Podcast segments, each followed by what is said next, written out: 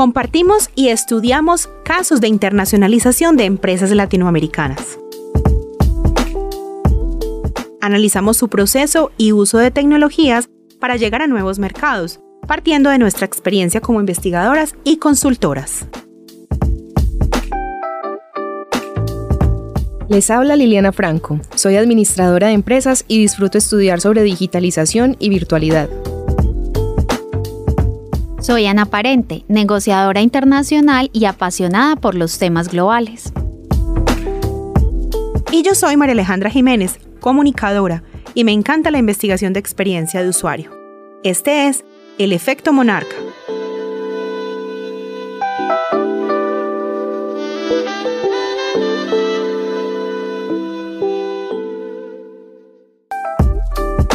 Les damos la bienvenida a este capítulo del efecto monarca.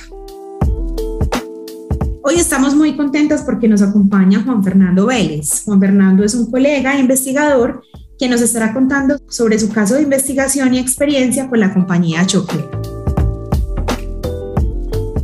Nos gusta mucho entrevistar investigadores realmente porque ellos logran ver los casos empresariales desde dos miradas, la mirada teórica y la mirada práctica, y esto nos da una mayor riqueza para el análisis. Juan, bienvenido y gracias por acompañarnos el día de hoy. María Alejandra, muchas gracias. Para mí es un placer compartir con esta comunidad académica, con esta comunidad empresarial, eh, que, pues, que aprecio mucho y que, y que conozco desde hace algunos años. Eh, y también, pues, especialmente con ustedes tres, con, con María Alejandra, con Liliana, con Ana María, pues, a eh, tres colegas a las que aprecio y admiro mucho. Muchas gracias, Juan. Para comenzar, antes de que empecemos en materia, eh, cuéntanos un poquito sobre ti, como una pequeña presentación de tu trayectoria, porque es muy rico que los que nos van a seguir en nuestro podcast y nos van a escuchar sepan eh, de quién se trata, porque la idea de creación de la comunidad académica en este espacio es precisamente pues que si alguien necesita referencias posteriores sobre ti o si ocurren proyectos o enlaces contigo, te puedan ubicar como con algunas referencias. María Alejandra, claro que sí. Yo soy profesor en la Universidad de Antioquia. Em, mis temas de, investigación son em, internacionalización, son reputación y sostenibilidad, especialmente esos tres. Eh, también he hecho algo en innovación y en transformación digital. Em, me interesan pues como estos temas de investigación, también me interesan varios tipos pues como de metodología, especialmente las metodologías que me permiten conversar más directamente con los empresarios. Eh, mi ámbito de influencia, pues, o, la geografía en la que investigo es especialmente en Colombia y en países emergentes. Y últimamente he estado muy interesado pues, en empresas de tecnología en particular. Entonces eso es como, como mis intereses un poco como el perfil en el, que, en el que investigo y que me interesa. Perfecto, Juan, muchas gracias. Bueno, hoy lo que nos convoca es eh, un caso en el que tú has ampliamente hecho una investigación pues muy larga y yo voy a comenzar como a leer el título de la investigación para que tengamos marco de referencia. El, el paper original desde el que estudiamos tu caso es Internationalization and Capability Building in Emerging Markets, What Comes After Success. Entonces, eh, cuéntanos un poquito de este artículo y de ahí comenzamos a conversar eh, sobre el caso. Claro que sí, María Alejandra. Eh, pues el artículo es un artículo que se publicó este año en la revista eh, European Management Review. Eh, es una revista, pues una revista pues como reconocida en este campo. la investigación la hicimos más o menos entre 2008 y 2020 fue una investigación en la que tuvimos eh, más de 25 entrevistas, en la que nos colaboró directamente la fundadora y la mm, eh, CEO pues, como de la compañía, María Clara Choquer, que es un personaje muy querido, pues es alguien muy querido en la, en la industria pues, como de tecnología de Colombia y de Latinoamérica. Eh, y a través pues como de ella tuvimos acceso a empleados no solamente en Colombia, sino también pues como en el exterior. También hicimos entrevistas y observaciones a personas externas, pues como de la compañía, que nos pudieron dar más información acerca de la internacionalización y de cómo la empresa ha, venido evolucionando en estos casi 21 años, pues como desde su, desde su creación. Entonces sí, pues como ese es el estudio y es un estudio que, que, que apreciamos mucho, que queremos mucho y que, y, que eh, le metimos toda la ficha, pues como en estos dos o tres últimos años. Además, pues que fue tu estudio para la tesis doctoral, entonces con mayor razón tiene más amor y más más entrega en la investigación, ¿cierto? Claro, este fue uno de los capítulos de mi tesis del doctorado, entonces sí, pues fue, un capítulo que, que, aprecié mucho y que, querí, pues, y que quise mucho, perdón. Eh, entonces, eh, sí, fue, fue, fue muy especial pues como para mí. Juan, tú mencionas en el, en el paper que las multinacionales de países emergentes se comportan en su proceso de internacionalización diferente a compañías de países desarrollados. ¿Nos podrías contar un poco más sobre esa diferencia? Liliana, sí, claro. Em, pues primero hay que empezar aclarando que las multinacionales de países emergentes son muy diversas. Entonces es muy difícil llegar a generalizar y decir que todas se comportan de X o Y forma. Sin embargo, eh, sí tienen alguna serie pues como de características que más o menos agrupan a este tipo de, pues, como de compañías. Por ejemplo, las multinacionales de países emergentes usualmente tienen una expansión internacional más reciente, es decir, es más de las últimas dos o tres décadas, después especialmente de los años 80, se han internacionalizado un poco más también tiene una internacionalización que es más rápida usualmente, es decir, eh, por ejemplo, pasan directamente de inversión extranjera directa a comprar empresas en, pues como en el exterior o adquirir empresas del exterior. También usualmente se les, se les acusa un poco de que tienen falta de ventajas pues como específicas, es decir, eh, que no son tan, que no tienen pues como ventajas tan desarrolladas en innovación, en tecnología, en construcción pues como de redes, en, legitimidad en el exterior, en reputación. Y también otra de las características que, comparten un muy buen número de este tipo de, empresas es que tienen una dependencia frecuentemente muy alta a los recursos naturales de su país de origen. Entonces son empresas que tradicionalmente se han llegado a dedicar más eh, a, la, a, la, explotación, ¿cierto? A la explotación minera, a la explotación pues, como de recursos del medio ambiente. Muy bien, Juan. Otra pregunta, ustedes en el artículo hablaban de un concepto de liability of emergence. ¿Nos puedes explicar un poquito más sobre este concepto? Eh, claro que sí, Ana. Eh, Ana, pues este es un concepto académico que se está hablando desde hace unos 10 años, especialmente por los profesores Madoc eh, y Kehani, estos profes han dicho que las empresas multinacionales de países emergentes tienen una serie pues, como de dificultades adicionales eh, cuando salen al exterior. Y las dificultades ellos las agrupan como básicamente en tres, en tres eh, características, pues o en tres grupitos, ¿cierto?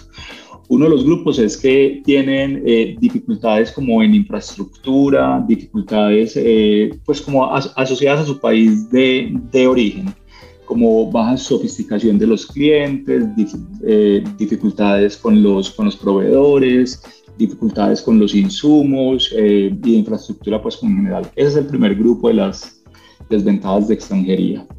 Otro grupo, el segundo grupo, tiene que ver con las capacidades de los gerentes. En ocasiones las capacidades de los gerentes de las empresas de países emergentes no son tan desarrolladas, no tienen tantas habilidades duras y blandas. Así, cuando se les pregunte directamente, ellos afirmen que sí, pero cuando se les compara con gerentes de otras partes, en ocasiones no estamos tan preparados pues, como para manejar una empresa con, las complejidades de una multinacional. Y un tercer grupo, pues como desventajas, eh, que de alguna forma es como el resultado de las dos anteriores, es que eh, debido a esto hay una hay un déficit como de credibilidad, de legitimidad y de confianza cuando estas empresas salen al exterior. Entonces a esas tres características o a esos tres conjuntos como desventajas se conoce como las desventajas de país emergente o de, origen emergente o en inglés se le conoce como el liability of emergingness. Juan, y en los estudios que has realizado o identificado, eh, consideran que hay industrias en las que estas desventajas de, extranjería son más notorias en el proceso de internacionalización. Ana, eh, yo creo que, que, sí, y es especialmente en industrias que se salen un poco como del guion, que se salen un poco como del promedio o de lo esperado de empresas de países emergentes. Es decir, en empresas que, por ejemplo, se llegan a dedicar a la extracción pues, como de recursos, usualmente este tipo de, pues, como de desventajas son menores o son incluso inexistentes. Es decir, una empresa que, por ejemplo, se, se llegue a dedicar al agro, eh, este tipo de desventajas, pero pues como que probablemente no van a ser tan fuertes en este tipo de empresas. Sin embargo, en empresas, por ejemplo, como de tecnología, o en empresas que se dediquen a algo que no sea tan característico de los países emergentes, usualmente eh, pues como que sufren más por las desventajas de país emergente o el liability of emergence. Entonces, en el caso en particular de la empresa de la que vamos a hablar hoy, que es una empresa pues eh, del sector pues como de tecnología, eh, creo que, que, que, aplica mucho más este tipo de, de desventajas. Juan, bueno, ya nos contaste un poquito acerca pues como las ventajas y desventajas, para ponerlo como en términos más coloquiales, de pertenecer a economías emergentes en el caso de buscar la internacionalización. Y nos has explicado que en el sector tecnológico es más posible cerrar esas brechas, esas desventajas que pueden tener las empresas de economías emergentes para poderlo lograr y por eso pues vamos a tratar este caso hoy. Pero antes de que entremos en materia del caso, contanos un poquito sobre, sobre el sector de, de la industria eh, tecnológica colombiana, es decir, no, no digámoslo desde aspectos técnicos como tal, sino desde en general como sector económico, ¿cómo lo ven? ¿Cómo lo ven alcanzando en conjunto los procesos de internacionalización, ofreciendo servicios, realmente punteando, especialmente con todo este discurso de la cuarta revolución? ¿Cómo lo ven ustedes eh, y cómo lo ven para que se pueda dar la internacionalización de las empresas colombianas? María gracias, gracias, por la pregunta. Yo creo que, que, es un sector que ha cambiado muchísimo en los últimos años. Si uno mira el sector y la evolución de hace cinco años es diferentísimo al sector que vemos hoy en día. Una serie pues como de características como de, del sector. Primero, pues lo que les contaba ahorita, que es un sector muy afectado por esa desventaja de país emergente. También es un sector en el que eh, se han desarrollado una serie pues como de capacidades y las capacidades se han, se han, llegado a desarrollar internamente, pero también con ayuda de competidores eh, nuevos del exterior. Es decir, Colombia es un país que por asuntos también pues como de legislación, por asuntos de, de tasa de cambio, se ha hecho un poco más atractivo para que empresas de tecnología de Latinoamérica e incluso de fuera pues como de Latinoamérica lleguen eh, y se establezcan pues como en Colombia. Entonces esto ha hecho que se hagan también como unos, eh, unos derramamientos o unos eh, vínculos de industrias del, del, exterior y que haya pues como un intercambio pues como de conocimiento que ayuda a sofisticar o que ha ayudado a sofisticar un poco esta industria pues como tan local. Una de las características quizás más importantes del sector en la actualidad es también una guerra de talento, una guerra de talento muy fuerte porque también tenemos no solamente en Colombia sino en Latinoamérica algo que es como un skill gap, como un, eh, una brecha de talento en el que eh, hay unas cantidades eh, grandes, pues como de, de, vacantes en las empresas, pero eh, al mismo tiempo los, pues, y también hay un desempleo alto, pero los desempleados no cumplen con las características de, de las, pues, o, o, con las necesidades de las empresas. De ahí entonces que haya una brecha de talento y haya una dificultad de muchas empresas y en este caso de tecnología es muy evidente, eh, para conseguir el talento pues como que ellos llegan a requerir.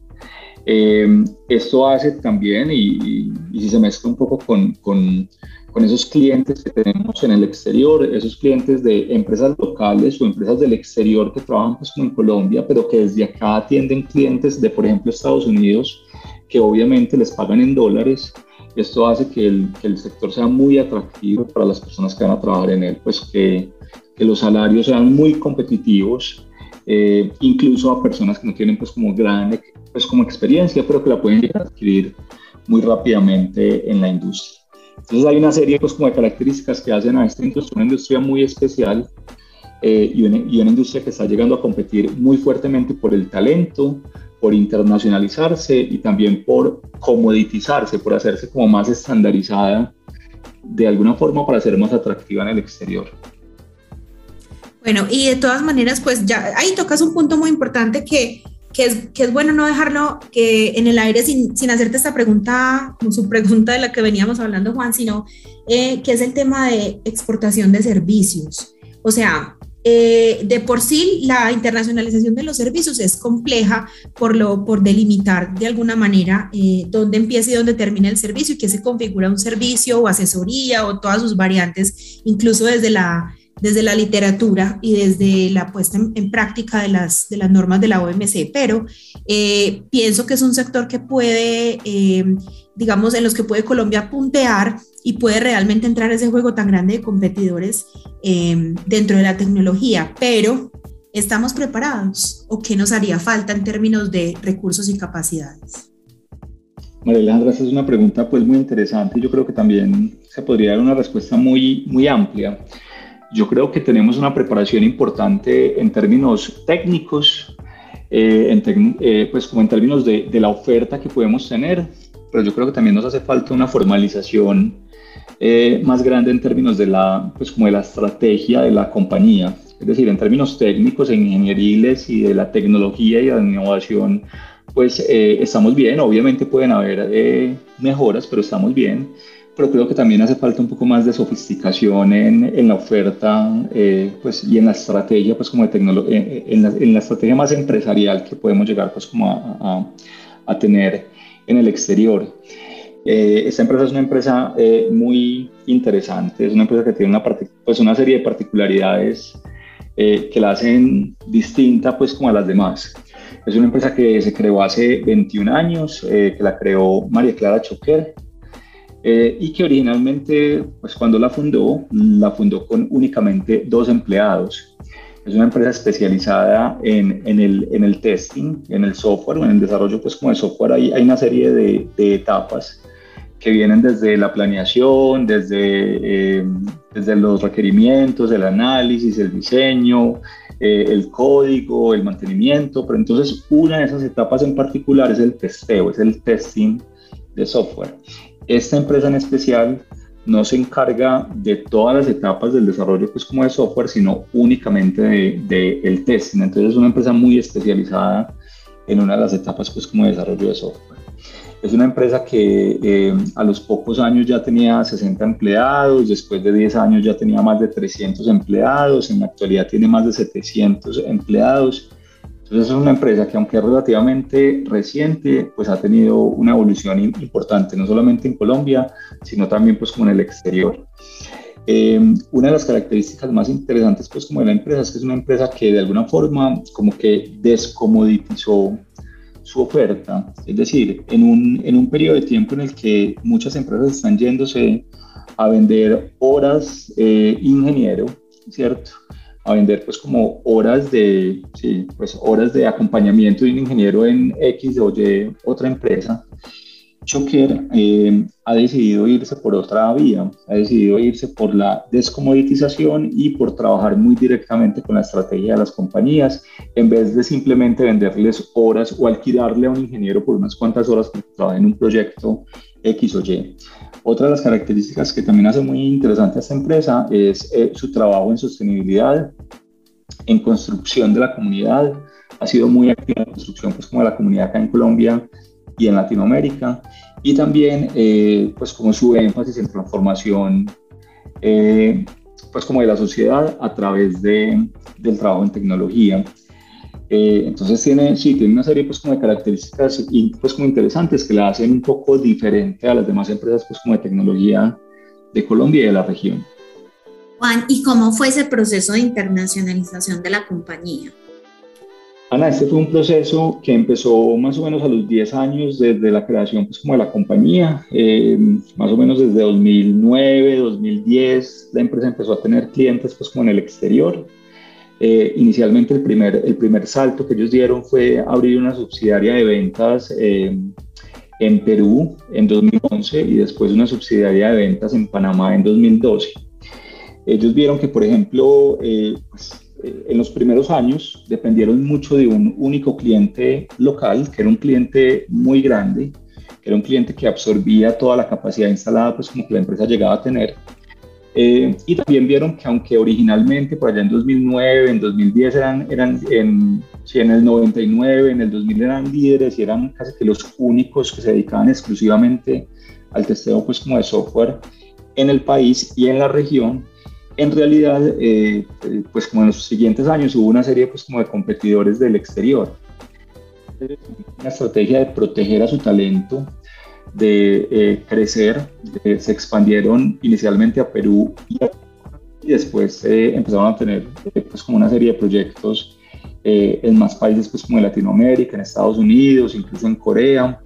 y lograron pues como tener, tener presencia directa en más países y también presencia indirecta a través simplemente de venta pues como de servicios en más de siete países. Entonces es una internacionalización que es un poco diferente a lo que se esperaría de una empresa de un país emergente, porque usualmente cuando tenemos empresas de países emergentes se espera que se internacionalicen para adquirir eh, pues como una serie de capacidades. Mientras que en este caso en particular la empresa se internacionalizó, eh, digamos que buscando dos cosas pues como macro. En primer lugar, la protección de su talento, la protección de su la protección del futuro de la compañía. Eso en primer lugar. Y en segundo lugar, eh, se internacionalizó para explotar una serie de capacidades que ya habían llegado a desarrollar en su país, pues como de origen, y que querían explotar en el exterior. Es, es decir, es una internacionalización más para explotar que para adquirir capacidades, que es lo que se esperaría de una empresa de un país emergente. Eh, es muy interesante porque tú ahorita mencionabas una de las características que hacían a, la compañía eh, relevantes en el mercado, por ejemplo, su proceso de descomoditización eh, de los servicios de software, pero ¿qué otras ventajas encontraron ustedes que tiene la compañía que le permitió ser exitoso en ese proceso de internacionalización? Ana, yo diría que aparte de la descomoditización, que es una palabra un poco difícil, pues porque viene de, del inglés y es una adaptación ahí como medio rara al español, pero diría que aparte de, ese, de esa descomoditización hay como tres características que hace a la empresa como diferente, pues como un poco especial, ¿cierto? Una es que ellos han llegado a desarrollar una serie de metodologías propias para las pruebas pues como de software. Es decir, ellos no trabajan con metodologías como existentes en el mercado, entonces lo que puede ofrecer Choker es algo exclusivo de ellos, ¿cierto? Es algo que es único, exclusivo, pues como de, de ellos y que parte de la experiencia. Ellos tienen varias eh, etapas en, en, eh, en, este tipo de pruebas, pues como, como de software. En la actualidad están entre la tercera y la cuarta etapa, pues como de su, de su metodología interna para las pruebas de software. Entonces esa es una de las características. Otra de las características es que a ellos no les interesa únicamente vender eh, pues, o, o contribuir con horas en un proyecto, en un proyecto para un cliente, sino que les interesa contribuir con la estrategia de la compañía. Entonces ellos se preocupan por entender bien cuál es, digamos que la necesidad mayor del, pues, como de la compañía y cómo pueden ellos desde su transformación pues como digital contribuir a ese tipo de estrategia. Y otra de las características es em, que ellos tienen una, digamos que una fuerte tendencia, un fuerte eh, interés en contribuir con la sostenibilidad. Entonces, usualmente en empresas pues como de tecnología, digamos que la sostenibilidad no es un asunto pues como de primer interés, eh, pero para Choquer sí, para Choquer es importante trabajar en las sociedades, contribuir pues como a la transformación como de la sociedad y esto se manifiesta a través de becas, a través de su trabajo en, en, en el medio ambiente, a través de su participación eh, en el Pacto Global de, de, las, de, las, Naciones Unidas, a través de su participación como empresa B. Es decir, ellos han, han, llegado a trabajar un poco más en sostenibilidad que lo que se esperaría de una empresa pues como de su sector o de su industria. Bueno, eh, hablando pues y siguiendo como en el tema conceptual, hay otro em, concepto que aparece también, un anglicismo, eh, y es la noción de leapfrogging o salto de rana. Eso nos parece interesante eh, traerlo al análisis porque pareciera ser como una estrategia que están utilizando las empresas para este proceso de crecimiento e internacionalización. Pero desde la investigación y desde lo que conoces de la compañía, en sí, ¿qué es el concepto y qué implica para la internacionalización? María Alejandra, el leapfrogging o el salto pues como de rana en las compañías es un proceso que viene, pues es un concepto que viene incluso desde los años 60 o 70 eh, y que especialmente se, se, se, dio a partir de empresas textileras suecas. Había un conjunto de investigadores en la Universidad de Uppsala que empezaron a investigar como la internacionalización de este tipo de compañías y encontraron que habían algunas, pues que por lo general cumplían como con cuatro etapas, ¿cierto? La primera etapa es unas ventas en el exterior a través de, de, pues, ventas esporádicas y directas. La segunda etapa es ventas a través de eh, representantes independientes, de terceros. La tercera etapa es ventas a través de filiales propias, de subsidiarias o de filiales propias. Y la última etapa son ventas a través de, pues, no ventas, sino inversiones extranjeras directas, es decir, eh, adquisiciones o, o, incluso em, eh, pues, operaciones directas de, de, Greenfield, pues como de, de, ir al exterior y de crear una empresa desde cero. Entonces, esas son las cuatro etapas, pues como ese modelo de internacionalización como secuencial. Sin embargo, eh, también empezamos pues como a observar que no solamente eh, en estas empresas suecas, sino que también en otras empresas de otro tipo de industrias y de otro tipo pues como de, como de geografías, habían saltos de rana en esas cuatro etapas. Es decir, empresas que por ejemplo nunca habían tenido una presencia en un país eh, en, en, particular, pero que se iban a invertir directamente en ese país, que iban a crear empresa a ese país o que iban a adquirir eh, pues como empresas que ya existieran en ese país. Entonces a ese tipo de saltos que no siguen las cuatro etapas de las que estábamos hablando, se les conoce como un salto de rana. Eh, en particular en las empresas de países pues como emergentes, eh, lo que pasa es que ese tipo de mecanismo es un mecanismo que les ayuda mucho a reducir esa desventaja de extranjería, a reducir esas eh, pues como las deficiencias o las debilidades que las empresas tienen por el mero hecho de ser pues como extranjera y también es un mecanismo que les ayuda a obtener capacidades, a obtener una serie pues como de competencias y de capacidades que no tenían al ser empresas pues como extranjeras, pero que pueden adquirir, eh, sí, pues como al adquirir o al, o, al, o, al, fundar empresas en el exterior. Listo, Juan. Juan, hemos hablado de casos de éxito, de características y demás, pero quisiéramos preguntarte si tal vez conoces algún caso del sector en el que ese proceso de internacionalización no haya sido exitoso. Liliana, sí, en realidad pues hay, hay, hay muchos casos, mm, no tanto de que la empresa no haya sido exitosa, eh, digamos que generalmente en el exterior, pero sí de proyectos fallidos pues como en el exterior. Y yo diría que, que que algunas de las razones, quizás como la principal, es, es, también un poco subvalorar las diferencias como culturales que puedan existir entre Colombia y países incluso vecinos nuestros. Es que a veces vemos, por ejemplo, no sé, a Panamá, a Perú, a Ecuador, a, a México, a Centroamérica, como países muy similares, muy iguales pues como a nosotros, pero en realidad hay todo un marco institucional y y todo un marco cultural que es diferente. Entonces creo que ese es uno de los principales motivos por los que las empresas pues como que en tecnología colombianas a veces salen a este tipo de países y no tienen pues como, como, como éxito.